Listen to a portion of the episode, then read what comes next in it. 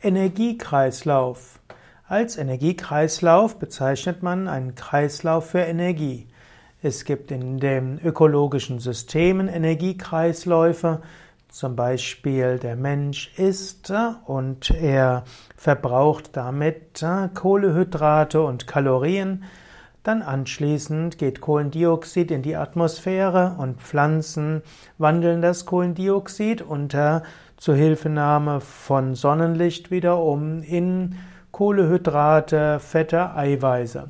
Also ein bestimmter Energiekreislauf. Im Yoga ist besonders wichtig der Energiekreislauf der Nadis, Energiekanäle. Es gibt im im Yoga die Bezeichnung Nadi als, Energiekanal entspricht dem Wort Meridian in der chinesischen Akupunktur, also in der Übersetzung der chinesischen Fachausdrücke aus der TCM, der traditionellen chinesischen Medizin. Ein Energiekreislauf im Yoga ist zum Beispiel der sogenannte mikrokosmische Kreislauf. Dieser mikrokosmische Kreislauf beginnt an der unteren Wirbelsäule im Muladhara Chakra, dann geht man durch die feinstoffliche Wirbelsäule, die Sushumna nach oben, weiter über die Halswirbelsäule Mitte des Kopfes zum Sahasrara Chakra Scheitelgegend. Von dort geht man dann von der Scheitelgegend über das Stirnchakra, Kehlchakra, Herzchakra, Nabelchakra und Geschlechtsorganchakra hinunter wieder zum Beckenboden-Steißbeinbereich. Also ein wichtiger Energiekreislauf ist hinten hoch und vorne wieder hinunter. Dann gibt es auch den sogenannten makrokosmischen Kreislauf, den makrokosmischen Energiekreislauf. Dort geht man bis hinunter zur Erde und bis hoch zum Himmel. Also man kann zum Beispiel beim Ausatmen mit seinem Bewusstsein über die Sushumna und den Scheitel bis hoch zum Himmel gehen und sich verbinden mit dem Göttlichen oben. Beim Einatmen geht man von oben vorne hinunter bei Stirn, Kehle, Herz, Nabel, Schambein gegen Beckenboden bis weit hinunter in die Erde.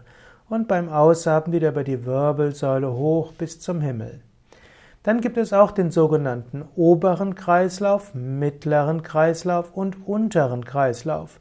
Unterer Kreislauf ist die unteren drei Chakras, da geht man eben von Steißbein, Kreuzbein, Lendenwirbelsäule in den ganzen Bauchbereich und dann vom Bauch über Nabel und Schambein gegen Geschlechtsorgane zum Beckenboden, Steißbeinbereich.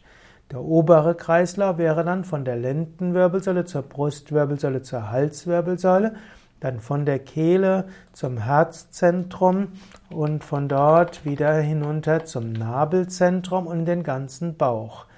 Also der untere Kreislauf ist so ein bisschen der erdende Kreislauf oder der Kreislauf im, der, des Praktischen in der Welt. Der mittlere Kreislauf ist der emotionale und Gefühlskreislauf und der obere Kreislauf wäre der, der letztlich der Erkenntniskreislauf von der Halswirbelsäule zum Hinterkopf zur Scheitelgegend und dann von der Scheitelgegend zur Stirn und zur Kehle und dann den ganzen Hals und das ist dann der Kreislauf der Erkenntnis.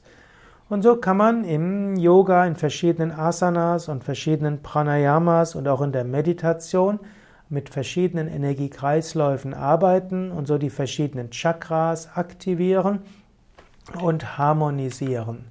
Und so kann man bewusst mit diesen Chakras arbeiten, mit den Kreisläufen arbeiten und dort eine machtvolle Wirkung haben für den physischen Körper, für den Energiekörper, für die Emotionen, die Psyche und für eine spirituelle Öffnung.